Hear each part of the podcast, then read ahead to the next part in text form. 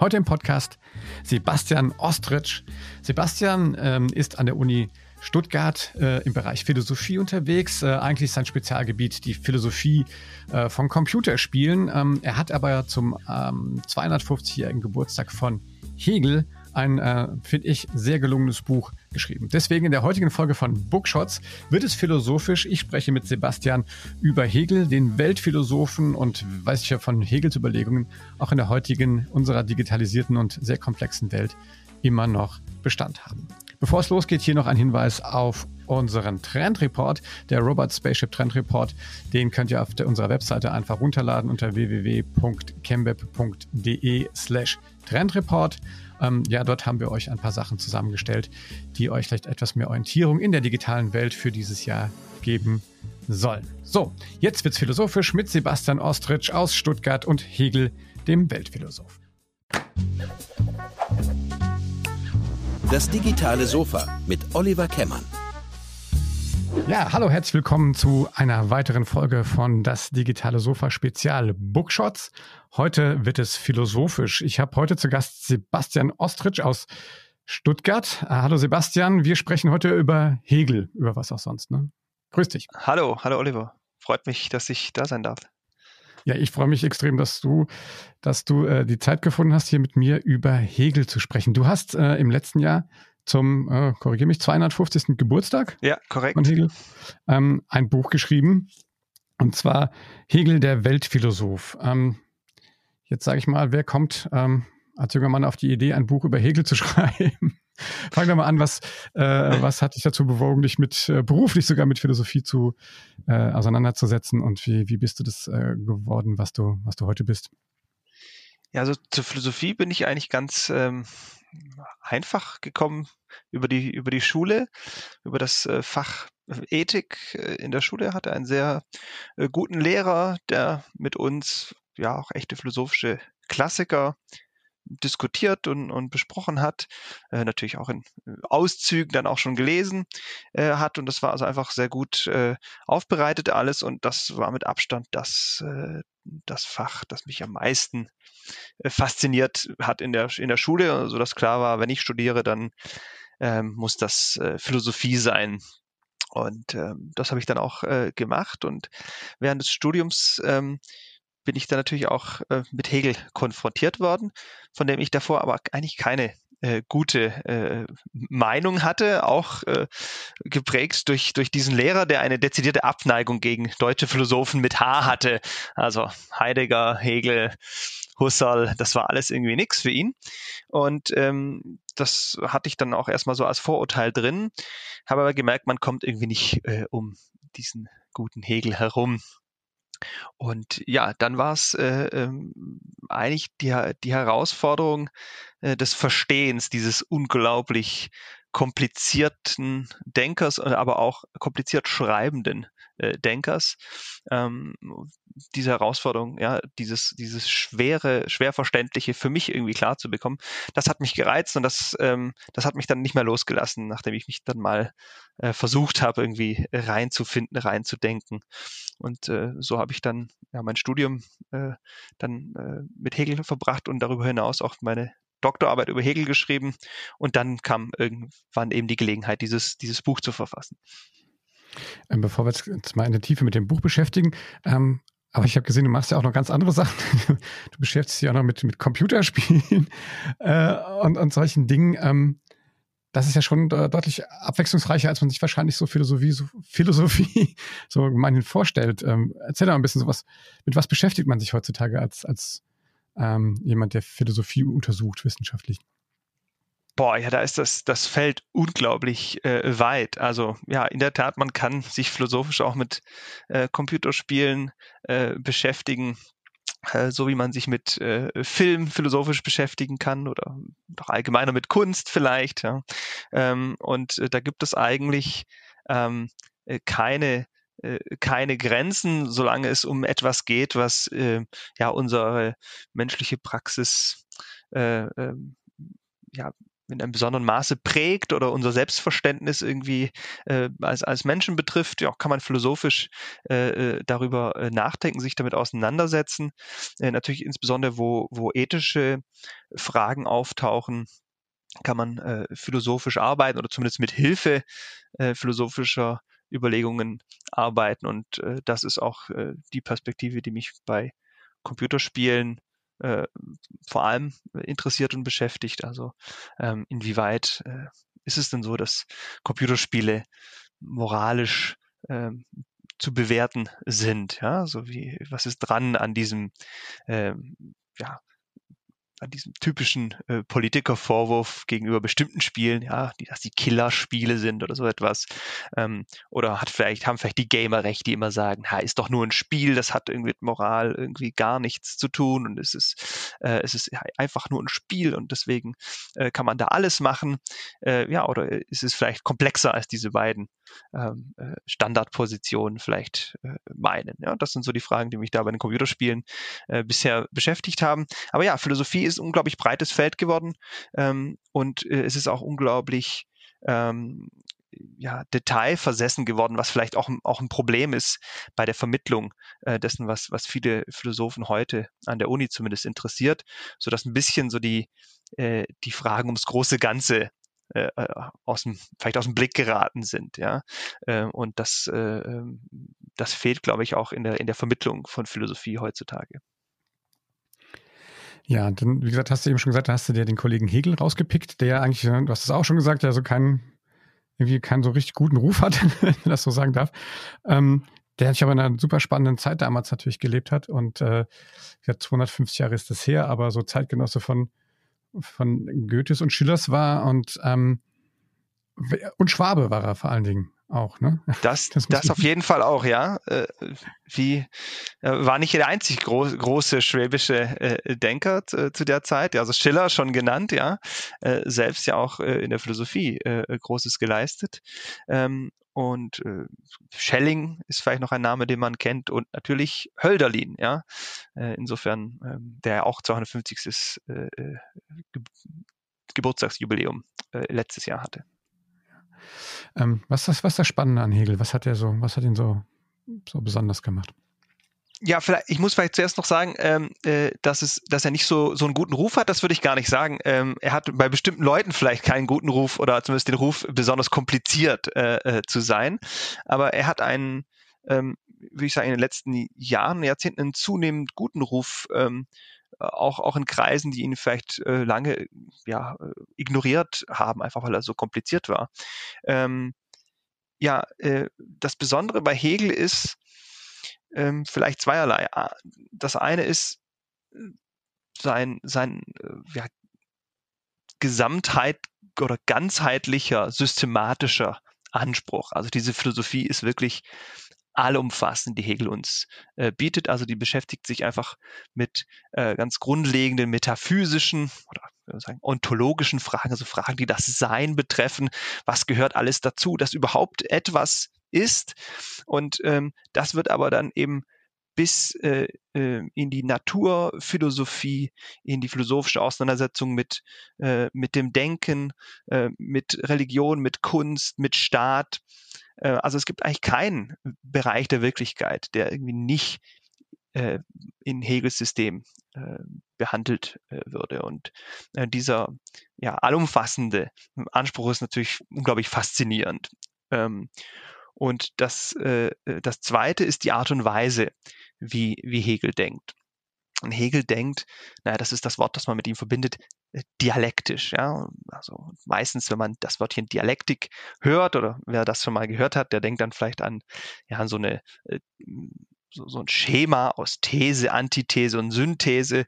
Und das äh, ist dann so ziemlich dröge und formalistisch, äh, wenn man das so versteht. Aber das ist bei Hegel gar nicht so, sondern Dialektik ist bei ihm wirklich so eine Art ähm, äh, innere Logik des Denkens, eine Art Flow des Denkens, der man, äh, dem man zu folgen hat. Und äh, Denken ist bei ihm wirklich so eine, eine Art äh, ähm, Gedankenbewegung, ein, eine Bewegung des Denkens, wo sich in, in der sich das Denken immer weiter anreichert, immer komplexer wird, immer neue Begriffe und Kategorien hinzugewinnt und so ein immer äh, ja, tieferes und komplexeres Verständnis der Wirklichkeit bekommt. Und äh, ja, diese dynamische Denkerfahrung, ähm, die äh, ist einzigartig äh, bei Hegel in dieser Form. Und ähm, das ist auch das, was mich ähm, ja, dann fasziniert hat, ähm, auch wenn ich vielleicht inhaltlich äh, äh, nicht immer mitgehe bei Hegel. Ähm, diese Art zu denken ist, ist etwas, was, ähm, was ich äh, ja unglaublich reizvoll äh, finde und das wollte ich auch in dem Buch äh, vermitteln. Kannst du vielleicht mal so ein Beispiel machen, was jetzt tatsächlich so also dynamisches Denken, wie man sich das vorstellen kann? Gibt es da vielleicht mal ein Beispiel, dass unsere Hörerinnen und Hörer sich das besser vorstellen können? Ja, also ähm, im, äh, im Endeffekt ist, ist äh, der Grundgedanke der, dass wenn man einen, einen Gedanken oder einen Begriff nimmt und ihn konsequent zu Ende denkt, also konsequent zu Ende denkt, was eigentlich in diesem Begriff alles äh, drin steckt, ja, und ihn gewissermaßen entfaltet, wenn man den Inhalt eines Begriffs oder eines Gedankens entfaltet, dann führt dieser Gedanke ja, gewissermaßen von sich selbst auf ein auf einen neuen Gedanken. Also wir können gar nicht anders als noch einen neuen weiteren Gedanken hinzunehmen, um äh, das zu verstehen, was wir eigentlich äh, denken äh, wollten.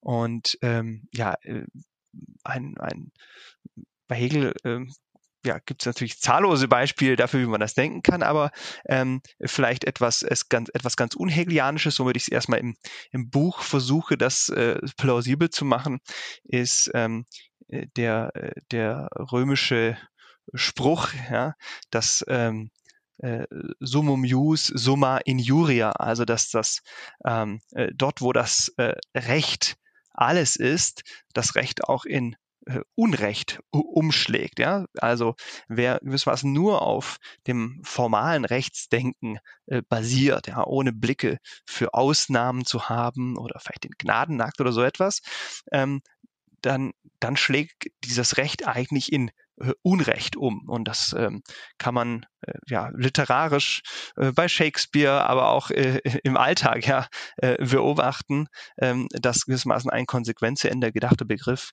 gewissermaßen ja über sich hinaus verweist, ja.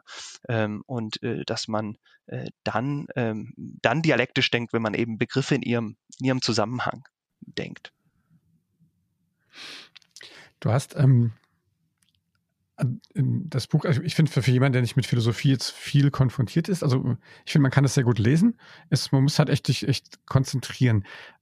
Und ähm, aber man sagt, dass das, was, was Hegel selber auch geschrieben hat, ist durchaus noch komplizierter, deutlich viel komplizierter. Ähm, äh, beschreib mal so ein bisschen, also vielleicht musst du auch mal anfangen, was Hegel auch für ein Typ war. Ja? Ich meine, der ist ja auch, äh, der hat ja auch ein relativ, sag ich mal, ähm, bewegtes Leben gehabt und war ja nicht von Anfang an sozusagen der, der Philosophiestar seiner Zeit, ne? Vielleicht kannst du mal so einen kurzen Wrap-up machen, so wo er herkommt, was er für Stationen hatte, so wirklich ganz kurz mal, dass man das so ein bisschen vielleicht vor Augen hat. Ja, in der Tat, also Hegels, Hegels Lebensweg ist selber ein, ein, ein langer, großer Umweg, ja. Äh, und das passt auch eben zu, zu seiner Philosophie, die eben etwas äh, Umweghaftes hat, ja. Es ist irgendwie kein, ähm, keine Philosophie, die irgendwie gleich mit der Wahrheit herausplatzt, äh, ja, sondern ähm, wo man sich das irgendwie Schritt für Schritt in einer Bewegung eben erst erarbeiten muss. Ähm, ja, also geboren, hm, wir haben es schon äh, angesprochen, vor 250 Jahren, jetzt dann 251 dieses Jahr, ja, in Stuttgart, 17, im Jahr 1770 und ähm, ist dann äh, erstmal als Student nach Tübingen äh, gekommen hatte dort zwei sehr, äh, später sehr berühmte äh, äh, Mitstudenten und teilweise auch Mitbewohner, nämlich die schon genannten Hölderlin und äh, Schelling. Und studiert hat Hegel erstmal Theologie und hätte also eigentlich erst äh, Priester werden sollen, aber das war nichts für ihn und Teil des äh, Theologiestudiums war aber Philosophie und für ihn war klar, er will Philosoph werden, aber was macht man, wenn man Philosophie studiert hat und Philosoph werden will? ja, der altbekannte Witz, ja, man wird entweder Taxifahrer oder Lehrer und ähm, Hegel ist äh, äh, Hauslehrer geworden zunächst. Also er ist in den Dienst einer wohlhabenden Familie in die, in die Schweiz gegangen und hat, hat dort die äh, Kinder äh, unterrichtet, hatte danach, danach nochmal eine äh, Station als Hauslehrer in Frankfurt. Das hat ihm sein, sein Freund Hölderlin äh, vermittelt, der ein ähnliches Schicksal äh, teilte, also ein Schicksal der Hauslehrerexistenz. Und ähm, erst relativ spät, also mit, ähm, äh, mit äh, ja, über 30 Jahren, also im Jahr 1801, äh, kommt äh, Hegel dann nach Jena und kriegt da seine erste akademische Stellung, wobei die erstmal unbezahlt ist, also er kann sich dort habilitieren und unterrichtet äh, in Jena und äh, da ist aber auch schon sein Freund äh, Schelling. Ja? Und dann geht, denkt man, ah, jetzt kommt die eigentlich die akademische Karriere irgendwie äh, ins Laufen, aber äh, wieder nichts. Äh, denn ähm, äh, ja, aufgrund ja, von Kriegsgeschehen ähm, äh, ist, muss er dann ähm, Jena auch äh, verlassen. Er hat, hat keine feste Stellung und er kommt, ähm, dann äh, verschlägt ihn nach Bamberg, wo er dann Redakteur einer Zeitung erstmal wird, also Metier gewechselt, ja. Ähm, und trotzdem bleibt immer klar das Ziel, Philosophie äh, zu machen ne? und von, von der Philosophie auch zu leben. Und so richtig Stabilität bekommt äh, Hegels Leben dann ähm, erst als er ein Jahr später, 1808, dann Rektor eines Gymnasiums in, in, in, Nürnberg, in Nürnberg wird. Äh, er heiratet dann während seiner Nürnberger Zeit auch und ähm, äh, erst dann äh, kommt so gewisse Stabilität in sein Leben, aber auch die erste Professur, die äh, ist erst ähm, ja 1816 ähm, äh, erreicht. Äh, und da ist Hegel dann äh, schon über äh, 40. Ja? Und also äh, er musste lange, lange, lange kämpfen. Und das, wofür man ihn kennt, nämlich als großer äh, Berliner Professor, als preußischer Staatsphilosoph, so, äh, so zumindest der Slogan, unter dem äh, das dann oft präsentiert wird, ähm, ja, das kommt dann irgendwie erst, erst alles, alles äh, recht spät in Hegels ähm, Leben. So, also er musste er hat, er hat Zeit gebraucht auch für seine Philosophie. Er hatte nicht irgendwie die genialen äh, Systemideen, die er schon mit Anfang 20 rausgehauen hat, sondern das musste bei ihm äh, äh, alles lange reifen, bis er irgendwie eine Vision von diesem ja, sehr, sehr weiten und komplexen System hatte, wie ich das schon angesprochen habe. Er, ähm, er war dann in, in Berlin aber wirklich, äh, dann war er schon eher so ein Popstar, ne? Also dein, dein Buch beginnt ja eigentlich auch quasi mit dem Ende. Ähm, und äh, er wurde dann quasi in seiner, ähm, in seiner aktiven Zeit in Berlin ja schon echt, äh, schon wirklich sehr äh, auch von seinen Fans dann angehimmelt, oder? Kann man das so sagen? Ja, das kann, das kann man sagen. Es gab wirklich ein, ein ja, Hegel-Hype, ähm, äh, auch unter Studenten. Also besonders äh, eindrücklich äh, finde ich da die, die äh, Schilderungen von Studenten aus der Zeit, äh, dass das Universitätsgebäude die Wände der Universität mit Hegelschen Begriffen äh, bekritzelt äh, wurden. Ja, also Hegel-Graffiti, ja, kann man sagen, ja, an der an, an der Wand äh, der Universität. Ähm, und äh, aber nicht nur bei Studenten, sondern allgemein gesellschaftlich, ja, war Hegel einfach ein ein großes Ereignis. Ähm, also äh, jeder, der in der Gesellschaft etwas auf sich hielt, der äh, ging zu Hegels äh, Vorlesungen ähm, und äh, hörte sich dann an, was er eben über, über Kunst oder die, den vernünftigen Gang der Weltgeschichte äh, erzählte. Ja? Und äh, das das betraf industrielle äh, ähm, Politiker, äh, Militärs, äh, ja, im Endeffekt alle. Ja? Und äh, so war Hegel tatsächlich ein gesellschaftliches äh, groß, Großereignis. Er war ja, der Philosoph äh, der Zeit. Aber trotzdem auch immer seine, seine Schwä also er muss ja auch so unheimlich, er hat ja sehr stark geschwäbelt wohl auch, ne? Und äh, auch so vorgelesen.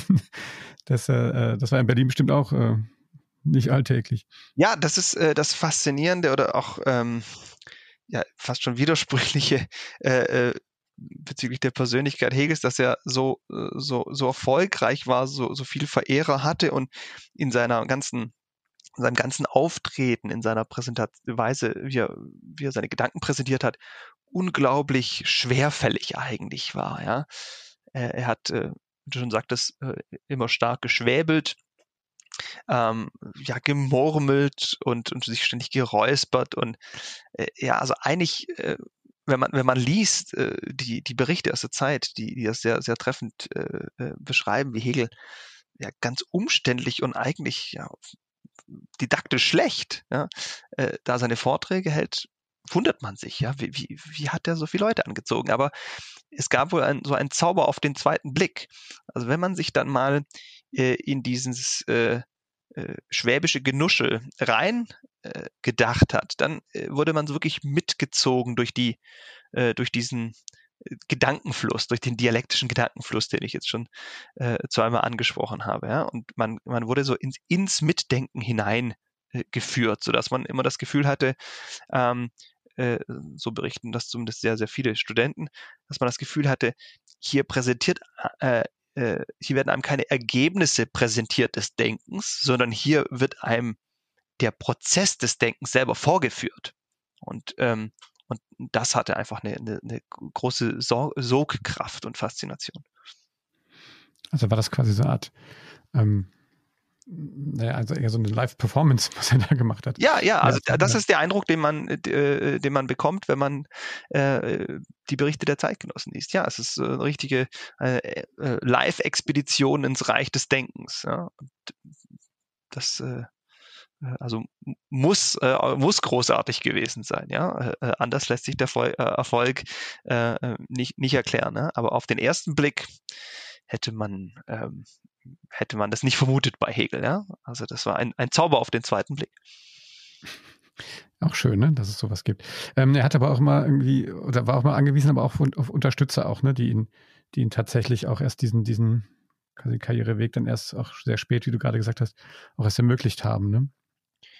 Ja, also Hegel äh, war ein ja, auch geschickte, geschickter äh, Netzwerker und äh, das musste er aber auch äh, sein. Also ähm, sei es jetzt eben die Freunde Hölderlin und, und Schelling zunächst oder dann in Jena ähm, Goethe insbesondere, der ihn äh, gefördert hat ähm, und äh, auch ein, ein weiterer äh, Freund, ganz wichtig, ähm, äh, Niethammer, äh, ein, äh, ja, ein Freund, der später bei, bei diversen Sch äh, Schul- und Regierungsbehörden gearbeitet hat und ihm etwa die, die, die Rektorenstelle in Nürnberg verschafft hat.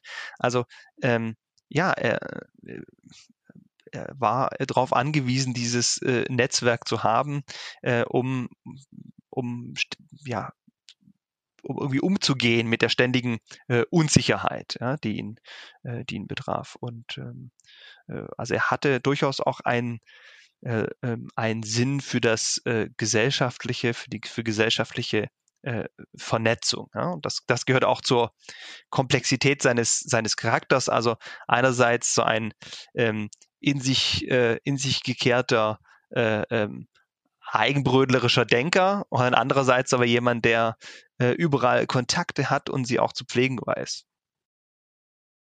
Er war da auch tatsächlich mal, eine Zeit lang war er nicht auch mal, äh, er auch pädagogisch tätig, oder? Da hat er nicht auch mal, erinnere ich mich da richtig, dann auch mal in dem, in dem ja, ja, also das Gymnasium, genau, Gymnasium das, Vordermann gebracht. Ja, genau, das war die Rektorenzeit des Nürnberger äh, Gymnasiums, ja, genau. Und äh, da hat er dann auch selber äh, unterrichtet, ja. Also es war ein äh, das erste äh, humanistische äh, Gymnasium äh, ähm, der Zeit und er hat ähm, da auch selber unterrichtet und es gibt heute noch die ähm, in, in der Studienausgabe von Hegels äh, Werken gibt es auch die Schriften aus dieser Nürnberger Schulzeit. Und wenn man sich das anschaut, was er da seinen Schülern äh, zugemutet hat, äh, das ist ähm, äh, ja faszinierend. Ja? Äh, also das übersteht heute fast kein Student, ja, und das äh, hat er damals auch mit, mit Schülern besprochen. Ähm, äh, ich, ich, frage mich, ja, auf, auf äh, wie viel da angekommen ist, aber er hat, äh, er war sehr, sehr beliebt auch unter den, unter den Schülern, ähm, wohl auch deswegen, weil er ihnen ja einen gewissen Respekt gegen, entgegengebracht hat, die, der dann von den Schülern auch erwidert wurde. Ja, ist ja eigentlich interessant, ne, wenn man überlegt, wie lange das schon her ist und, und wer, wer sich auch heute auch mal über unser Schulsystem ja auch nach, nachdenken und gucken. Und das ist ja wohl auch so also gefühlt für mich ja auch irgendwie schon letzten 100 Jahre ja ungefähr so stehen geblieben, war das ja wahrscheinlich damals sehr, sehr äh, fortschrittlich, ne, eigentlich, was er da gemacht hat. Ja, und das war äh, äh, insbesondere auf äh, äh, also diese, diese Schul Schulreformen, ähm, die waren eben äh, ein Projekt äh, seines Freundes äh, Friedrich Immanuel Niethammer. Und er hat dann eben äh, ja, Hegel äh, als natürlichen Verbündeten gesehen, ja, einen, einen hochkompetenten Philosophen, aber auch Freund, auf den er sich verlassen konnte, diese, äh, diese Schulreform äh, ja, mit, mitzutragen oder dann in die, in die Wirklichkeit ähm, umzusetzen. Die, ähm, wie gesagt, in deinem Buch, wir haben jetzt ein bisschen so eine Vita, so mal das, das so ein Spotlight immer mal draufgesetzt. Ich finde das, ich, ich liebe auch solche Biografien, ehrlich gesagt, das muss man dazu sagen, aber ich fand das, ich finde das immer klasse, wenn man das so, sich so in die, in diese Zeit so zurückversetzt fühlt und das auch so ein bisschen so nachvollziehen kann. Ähm, das heißt, finde ich, das beschreibst du in dem Buch echt ähm, so, dass, dass ich mir das echt immer gut vorstellen kann. Ähm, aber du, du, du setzt dich ja natürlich aber auch mit, mit, seinem, mit seinem Werk da auseinander und ich finde da, ähm, wie gesagt, auch für mich als philosophischem Laien immer so, dass ich mir das dann irgendwie doch wieder ganz gut vorstellen kann. Und als ich das so gelesen habe, ähm, das war ja auch so eine Idee, dich deswegen auch mal hierhin einzuladen.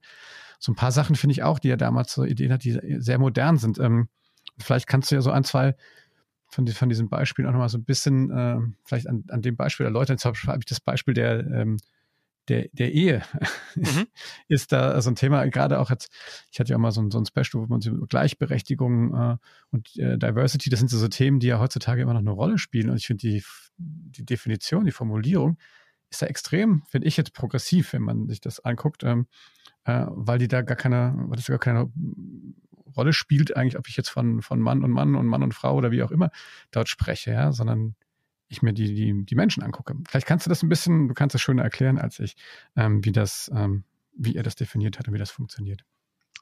Äh, ja, das finde ich jetzt äh, interessant, dass, äh, dass du das so äh, äh, sagst. Ähm, ich habe äh, mal den ähm, jetzt schon eher öfters den Vorwurf gehört, ja, Hegel sei in meiner Darstellung so ja so konservativ, ähm, weil er eben so ja so sehr auf Institutionen und ähm, gesellschaftliche, das, das, das äh, ja, gute Ausführen gesellschaftlicher Rollen äh, setzt. Ähm, und ähm, für mich ist das gar kein Problem. Ja, also ich, ich, ich finde das äh, äh, super, ja, äh, wenn das konservativ ist. Ähm, aber ähm, äh, äh unabhängig davon, ja, wie man es jetzt eigentlich ähm, äh, mit welchem Label es man jetzt versieht. Also die, die Grundidee ist, denke ich, eine, äh, die, die spannend ist, weil sie äh, sag mal, Individualismus und äh, Kollektivismus ähm, als ja eigentlich gleichermaßen falsche Positionen zu überwinden versucht. Ja? Also äh, am Beispiel der Ehe jetzt erläutert. Äh, für Hegel ist Ehe äh, keine ähm, äh, kein Freiheitseinschnitt äh, oder keine Freiheitseinbuße, wie man das vielleicht meinen könnte, wenn man Freiheit einfach nur als Unabhängigkeit, äh, also gänzliches Unabhängigsein, losgelöst sein oder so, so etwas versteht. Und Hegels Kritik an einer solchen Vorstellung von Freiheit ist, na, wer sich von allem löst, wer sich also auf nichts einlässt, an nichts bindet, der will eigentlich auch gar nichts, ja, der kann gar nichts wollen. Das ist, das ist, der verharrt in so einer Art, äh, äh, ja, äh, in einem, in einem Zustand des, des Nichts, ja, der, der ist gar nichts, der macht nichts, der tut nichts. Und das ist keine, ja, keine echte Freiheit, keine wirkliche Freiheit. Da ist nichts Wirkliches dabei. Und ähm, das, äh, das, äh, das andere ist, das andere Extrem wäre zu denken, naja, ähm, man ähm, äh, na, äh, also äh, genau, die, ich bleibe erstmal bei der Unabhängigkeit, ja. Äh, pardon, also diese, ähm, so, wenn man, wenn man dieses falsche Bild von Freiheit als ähm, ja, gänzliches äh, Ungebundensein, ähm, wenn man das äh, äh ja, auf die Seite äh, setzt, dann ähm, wird man frei dazu zu sehen, dass sich, dass eine bestimmte Form von Bindung Bindung an andere Menschen, an gemeinsame Projekte, an gesellschaftliche Institutionen ähm, eben durchaus ein Akt der Freiheit sein kann, beziehungsweise sogar ähm, ja, ein, ein, eine echte, wahrhafte Selbstbestimmung äh, ermöglicht. Ja? Also ein typisches äh, Phänomen in der Ehe ist, also in einer funktionierenden Ehe, aber auch in einer, in einer guten Freundschaft ist, dass man sich hier an jemanden bindet und in dieser Bindung, diese Bindung aber nicht als eine Einschränkung erfährt, sondern als identitätsstiftend. Man ist jemand nur, und zwar selbstbestimmt, in dieser Beziehung zum anderen. Ne? Also ähm, äh, wenn man jetzt aufzählt, wer man so alles ist, dann sagt man eben so Sachen wie, ja, ich bin äh, äh, Ehemann, in meinem Fall ja Vater, äh, ich bin in diesem oder jenem Verein, ich bin in dieser oder jener Partei und so weiter. Und äh, all das, was man jetzt hier als identitätsstiftend äh, äh, anführt, das sind eigentlich Sachen, in denen man bestimmte Bindungen eingegangen ist, ja, also sich also aus freien Stücken an etwas oder jemanden gebunden hat. Und dieses sich selbst binden, das versteht Hegel äh, unter, unter Freiheit. Und ähm, es ist also, äh, die, die hegelische Formulierung ist bei sich selbst sein im anderen. Ja, indem man im anderen ist, ist man eigentlich erst wirklich bei sich selbst. Und wenn man davon abstrahiert, von all diesen Bindungen, dann ist man leer, unbestimmt, höchstens zurückgeworfen auf ja die zufälligen natürlichen Eigenschaften, die man hat. dann kann man sagen, na gut, ich habe blonde äh, Haare und ich habe blaue Augen. Ähm, ja, aber das ist zufällig, ja. Das, das, das fällt mir gewissermaßen von außen zu. Das ist nicht das Resultat meiner, meiner Freiheit oder meiner Selbstbestimmung. Ähm, war das einigermaßen äh, äh, verständlich oder das, was du, äh, worauf du hinaus wolltest, oder habe ich deine ja, Frage jetzt äh, vielleicht falsch verstanden? Nee, gar nicht. Deine, deine Einladung zum Reden falsch verstanden. oh, das ist schön, das merke ich mir ja. Ähm, nein, ich, ich freue mich, wenn du, wenn du das so erklärst. Ja, das ist, ähm, ähm, das, das meinte ich, ne? Und das kann man ja auf die, ähm, du hast es ja gerade schon selber auch so gesagt, das kann man ja nicht nur auf die Ehe, sondern das bezieht man ja auch, kann man ja durchaus, ich glaube, du hattest ja Hegel dann nachher auch gemacht, man bezieht das ja auf ähm, ne, immer die Familie, aber dann auch die, die Gesellschaft und hinten raus auch den Staat. Das basiert ja alles auf diesen Sachen. Ne? Und ich, ich gucke ja in, oder ich habe ja in letzten, letzten Jahren auch so einfach mal, oder viele Leute beschäftigen sich ja mit dem Thema auch neue Arbeit. Also wie, wie wird Arbeit anders gedacht, ja. Ähm, und da muss man vielleicht sogar noch diese, quasi da noch einfügen, heutzutage vielleicht, oder vielleicht ist es interessant, mal das einzufügen. Ähm, ne, wie ist denn äh, die Organisation, in der ich sozusagen mein, mein Tagwerk verrichte? Wie, wie fügt sich das denn da äh, ein? Ne? Ist das nicht in Zukunft auch sowas ähnliches? Ähm, oder na, na, spiele ich da nicht eine ähnliche Rolle, ne? dass ich Teil eines, eines Unternehmens, einer Organisation bin, aber halt nicht mehr nur so ähm, quasi eine, eine Mitarbeiternummer, die Lohnsteuerbescheid kriegt irgendwie. Ähm, mhm. Deswegen fand ich das äh, total spannend und ich fand es an dem Beispiel Ehe hat man das gut, gut verstanden. Also ich mal kurz zu zitieren, also die Ehe ist zweifellos eine Einschränkung, ähm, schreibst du, ne? Und nämlich die Einschränkung der Willkür bei der Ehepartner. Das finde ich, ähm, finde ich interessant. Ne? Ja, also es ist ähm, äh, ähm, ja, es ist Einschränkung der Willkür im Sinne, dass, dass man nicht einfach tun und lassen kann, was man will. Ja, man hat bestimmte Verpflichtungen und Verantwortungen, aber idealerweise ähm, äh, erfährt man diese Einschränkungen und Verpflichtungen eben gar nicht als von außen auferlegte Pflicht, sondern das ist äh, Selbstverständlichkeit. Das ist ja das, was man, was man eigentlich ist, ja, was einen ausmacht. Ähm, und deswegen ist das keine, ähm, ja, eigentlich keine Last, äh, ja, idealerweise. Ja, natürlich, dass die, ähm, äh, dass alle möglichen äh, Faktoren dann dazukommen, dass das Ideale nicht in Reihenform auftritt, ist auch Hegel klar. Ja? Aber äh, dem Wesen nach ja, ähm, ist das eben eine, das ist keine Vereinbarung äh, für Hegel, die Ehe, äh, äh, die, irgendwie beliebt, deswegen, also deswegen ist die Ehe keine Vereinbarung, die beliebig aufzulösen wäre. Ja, also dass man sagen kann, jetzt habe ich keine Lust mehr, ähm, also höre ich auf, du hast auch keine Lust mehr, dann hörst du auf. Ähm, weil das würde heißen, den anderen nur als ein Mittel zu betrachten zur, ja, zur Befriedigung der eigenen Willkür. Ja, das passt mir gerade und wenn es mir nicht mehr passt, dann mache ich halt was anderes. Ja? Und das scheint aber bei, bei Verhältnissen, die Hegel sittlich nennt, äh, nicht so zu funktionieren. Also auch bei einer Freundschaft, ja, wäre es ja seltsam, wenn man äh, sagen würde, ach, das ist, äh, ich, ich kündige dem jetzt die Freundschaft, weil er mir irgendwie auf die Nerven geht oder irgendwie anstrengend ist. Ähm, äh, das ist ja, das ist ja gerade das, was, was äh, Kinder erstmal erfahren, wenn sie heute einen Freund haben, der morgen dann nicht mehr ihr Freund ist und am dritten Tag dann vielleicht wieder, ähm, dass, naja, dass Freundschaft gerade das nicht ist, sondern eine gewisse Stabilität über die, über Launen hinweg hat. Ne? Ähm, also wie oft gehen einem die eigenen Freunde auf die Nerven? Ja? Ähm, aber deswegen sind sie nicht, äh, hören sie nicht auf, die Freunde zu sein, ja, sondern sie sind Freunde, weil man äh, zu ihnen steht, auch wenn sie einem auf die, auf die Nerven gehen. Ähm, und äh, ähm, das, das hat einfach eine andere, diese Art von Beziehungen haben einfach eine andere äh, innere Struktur, äh, als jetzt so ein, so ein radikaler Individualismus äh, irgendwie begreifen könnte. Ja, ähm, also ich, ich finde es, finde es, finde es total spannend, das so zu sehen. Ähm, eine zweite Sache, die ich vielleicht gerne nochmal so inhaltlich äh, äh, ansprechen will. Oder wolltest du gerade noch was? Ja, ja weil, weil ich, ähm, gerne, ja. Äh, äh, weil du ja irgendwie Arbeit äh, erwähnt hast. Ja, also zur Arbeit ja. kann ich gar nicht so viel, äh, glaube ich, sagen, weil ich wenig Bescheid weiß über diese, über diese Phänomene der neuen Arbeit. Aber es ist interessant, also soweit ich das, das verstehe, was du jetzt hier angerissen hast, äh, würde das auf so eine Art äh, Versittlichung der Arbeit auch hinauslaufen, äh, in, in, indem man quasi versucht, Arbeitsverhältnisse, die ja ähm, doch anders funktionieren, nämlich äh, als, als äh, jetzt Familienverhältnisse oder auch als, als staatliche Bindungen, ne? ähm, versucht da irgendwie anzunähern, äh, in dem Sinne, dass man da eben nicht nur ähm, äh, ja, so eine Art ähm, ja, Vertrag zwischen eigentlich zwei separaten äh, äh, Entitäten hat, sondern dass man da irgendwie auch eine Art von ja, identitätsstiftender äh, Verpflichtung irgendwie eingeht. Ja, also dass es eben keine Jobs ist, dass es keine Jobs sind, sondern, äh, sondern Berufe. Ja, ähm, also wenn das in die Richtung ginge, wäre das irgendwie ganz hegelianisch. Also Hegel hat von, von äh, in seiner Rechtsphilosophie deswegen auch den Begriff der Korporation eingeführt.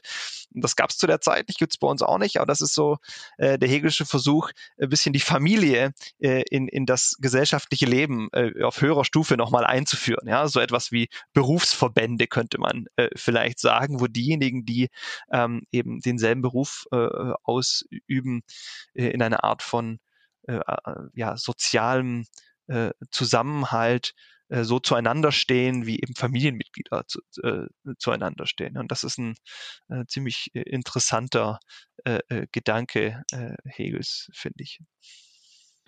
Ähm, genau, ich glaube, so war es, so hatte ich es gemeint. Ja? Also ich glaube, das, das merkt man, dass immer mehr Menschen heute auch ähm, das dringende Bedürfnis haben, also nicht einfach nur irgendwo für irgendeinen Profit irgendwo zu arbeiten, sondern tatsächlich dort, äh, also Teil von irgendwas zu sein, einen Beitrag leisten zu können. Ähm, mhm. ähm, und in diesem Bezug fand ich, hat das ganz gut gepasst. Ja, ja.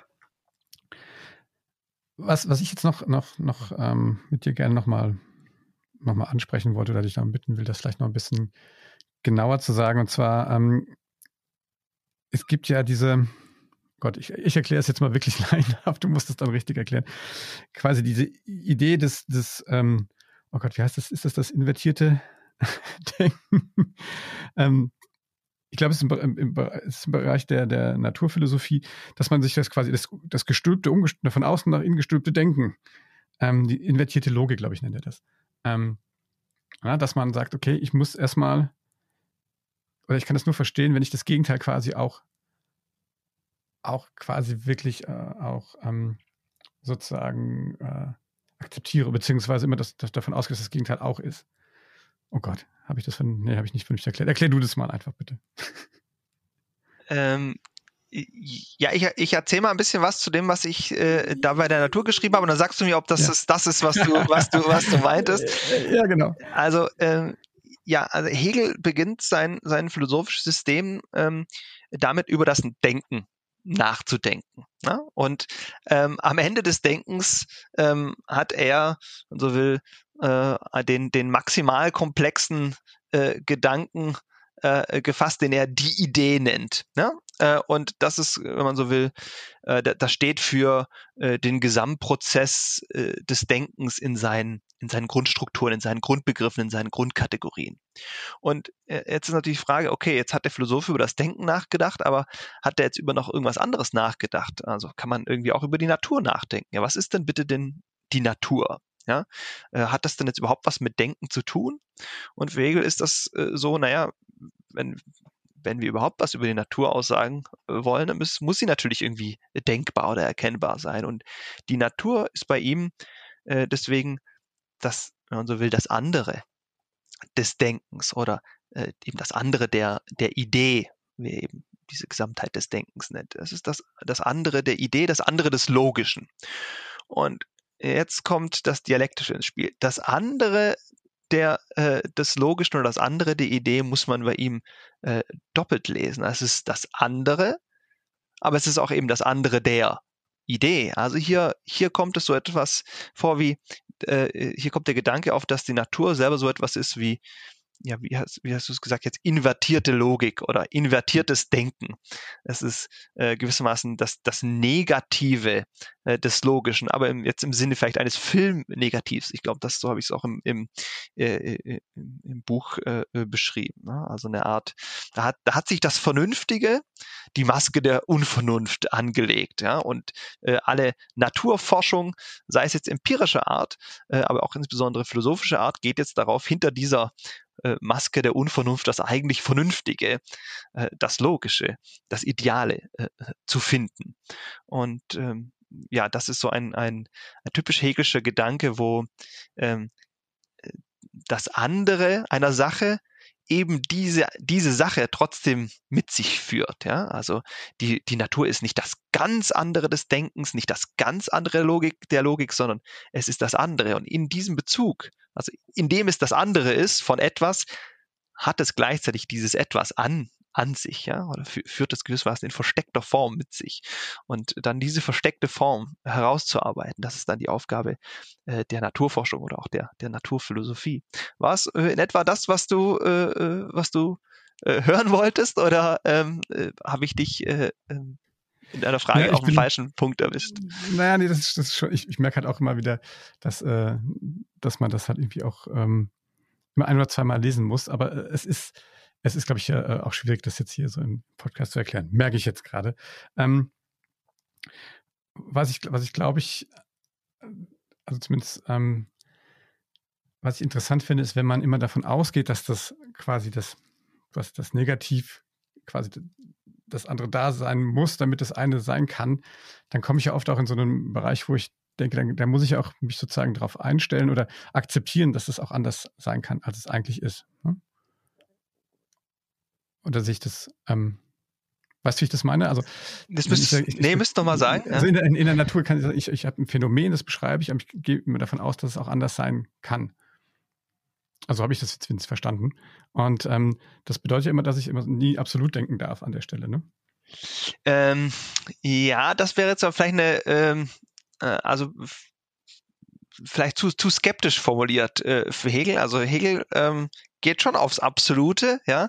Äh, er ist aber gewissermaßen jemand, der sagt, naja, das Absolute äh, muss gewissermaßen am Ende stehen. Also das Absolute ist das, äh, ähm, was all diese äh, partiellen und aspekthaften Zugriffe ähm, äh, vereint, ja, oder indem diese äh, zusammenkommen. Und er warnt dafür gewissermaßen eine, einen bestimmten äh, Aspekt einer Sache äh, aus dem gesamten Zusammenhang, in dem diese Sache steht, herauszulösen und, und, und die Sache dann zu, äh, zu verabsolutieren. Ja? Also, und äh, das ist also durchaus eine, ähm, vielleicht eine, eine Warnung äh, ähm, in dem Sinne, wie du sie äh, gerade gemeint hast. Aber ganz grundsätzlich ist Hegel äh, kein Skeptiker, also äh, im Gegenteil, also es ist niemand, der jetzt irgendwie uns absprechen äh, würde, dass wir etwas erkennen können oder so, ja, sondern ganz im Gegenteil. Also er sagt, ähm, naja, wir, ähm, wir können gar nicht anders. Also wir sind immer schon mittendrin äh,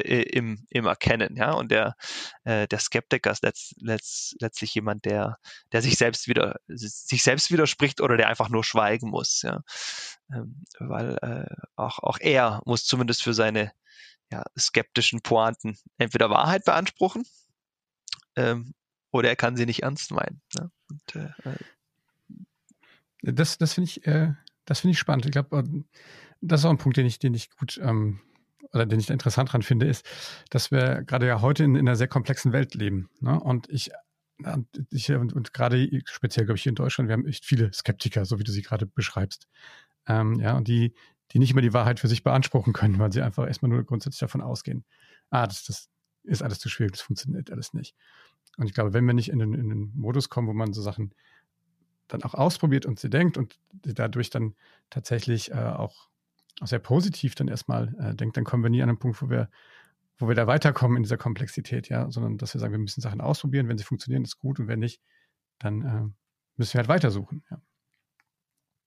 Ja, also äh, Hegel würde ähm, dieses ähm, äh, ja gewissermaßen ähm, skeptische von sich weisen äh, einer, einer, einer komplexen Frage im Sinne, wie du es beschrieben hast. Ah, das ist alles viel zu kompliziert, das können wir nicht wissen.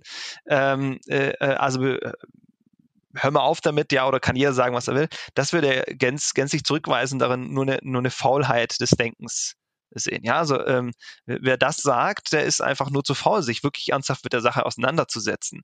Ähm, und äh, wenn man das gemacht hat, dann kann man durchaus etwas äh, zur äh, ja, dann auch zur komplexen Natur einer Sache sagen. Das heißt nicht, dass man eben äh, vielleicht dann in, jeder beliebigen Sache ähm, äh, alles bis aufs, aufs Letzte ergründet hat.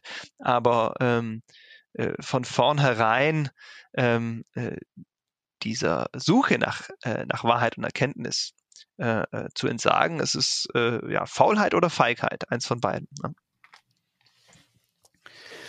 Ja, das ist schon äh, sehr, sehr äh, ich finde es sehr spannend, ja. Aber es ist auch, ähm, es ist auch echt, äh, muss man sagen, gerade für, für jemanden, der es nicht geübt ist, ähm, schon auch sehr, sehr Mentalkräfte zehren. Aber ich finde es ja oft mal auch sehr, sehr schön, wenn man sich auch nochmal auf sowas wieder mal mal ähm, auch mal einlässt und das macht. Und dein Buch, meiner Meinung nach, gibt da einen sehr schönen, ähm, einen, so einen, gibt so einen Anstoß, das zu machen. Es ist, äh, es ist anspruchsvoll, aber es ist nicht so schwer, dass man das sozusagen ist als, es ist für mich kein Lehrbuch in dem Sinne, aber man lernt eine Menge. Ja.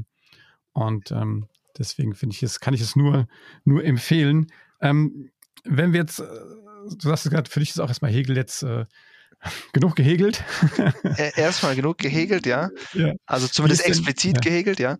ja. Wie ist denn die Rezeption des Buchs gewesen? Hast du, hast du gutes Feedback bekommen oder wie, wie wurdest du? Ähm, ja, war sehr, äh, alles in allem äh, würde ich sagen äh, sehr, sehr positiv. Also insbesondere von von Leserseite aus. Also ich habe genau die Rückmeldung bekommen, auf die ich gehofft habe. Also nämlich ähm, ja, also mein Ziel war es, ein Buch zu schreiben für äh, nicht Philosophen, also Menschen, die keine äh, professionellen Philosophen sind oder ausgebildete Philosophen sind, die sich aber für so ein Thema interessieren und für die Hegel einfach irgendwie so eine Art äh, Buch mit sieben, sieben Siegeln war bisher. Und, ähm, und für die das irgendwie ähm, verständlich, aber jetzt nicht äh, so unterkomplex, dass es falsch wird, darzustellen. Das war, was ich mir vorgenommen hatte. Und ähm, bisher sind eigentlich fast alle Rückmeldungen, die mich, die mich erreicht haben, ähm, ja, in diese, in diese Richtung. Also ich bin äh, sehr zufrieden mit dem, äh, mit dem Feedback und ähm, auch sonst, ja, also es hat äh, zumindest die zweite Auflage äh, erreicht. Ähm, also das ist auch nicht ganz schlecht. Äh, insofern, ja, also ich, das war jetzt natürlich die Chance zum Jubiläum, äh, dieses, dieses Buch auch bei einem größeren Verlag äh, unterzubringen. Und ich bin äh, wirklich sehr froh, dass das, dass das geklappt hat. Super, ich auch, weil ich gehöre genau zu deiner Zielgruppe. Ja, hast ja genau mich beschrieben. Und äh, da hat es ja wunderbar funktioniert. Was, ähm, Sebastian, was steht an? Was, was können wir in äh, Zukunft von dir erwarten? Arbeitest du schon an einem neuen Projekt ähm, oder erholst du dich erstmal?